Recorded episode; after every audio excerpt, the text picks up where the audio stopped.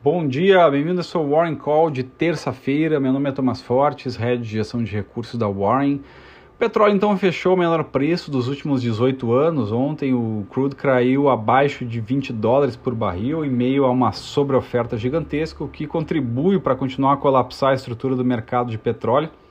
Já a bolsa brasileira encerrou em leve alta na segunda, chegou a bater os 75.429 pontos no intraday.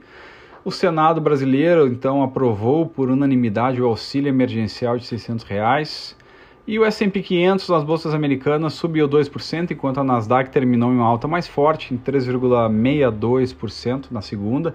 As ações americanas já sobem pelo quarto dia, em meio otimismo sobre os esforços para acelerar o teste de coronavírus. As ações de saúde tiveram alta, ajudando a Nasdaq a subir com força. O VIX segue em patamares altos já desacelerando um pouco as movimentações que vinham ocorrendo.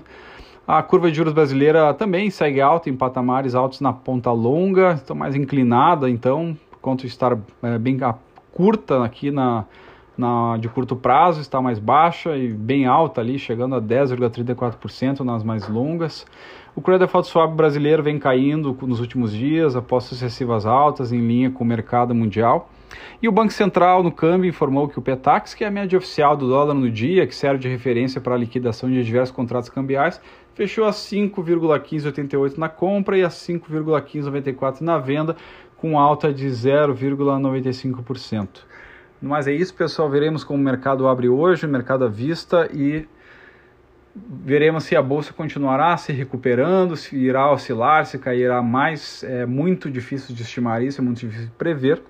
Porém, vamos continuar observando as novas medidas do Banco Central, as novas medidas do Ministério da Economia no Brasil, nos Estados Unidos e nos demais países. Um grande abraço e até amanhã.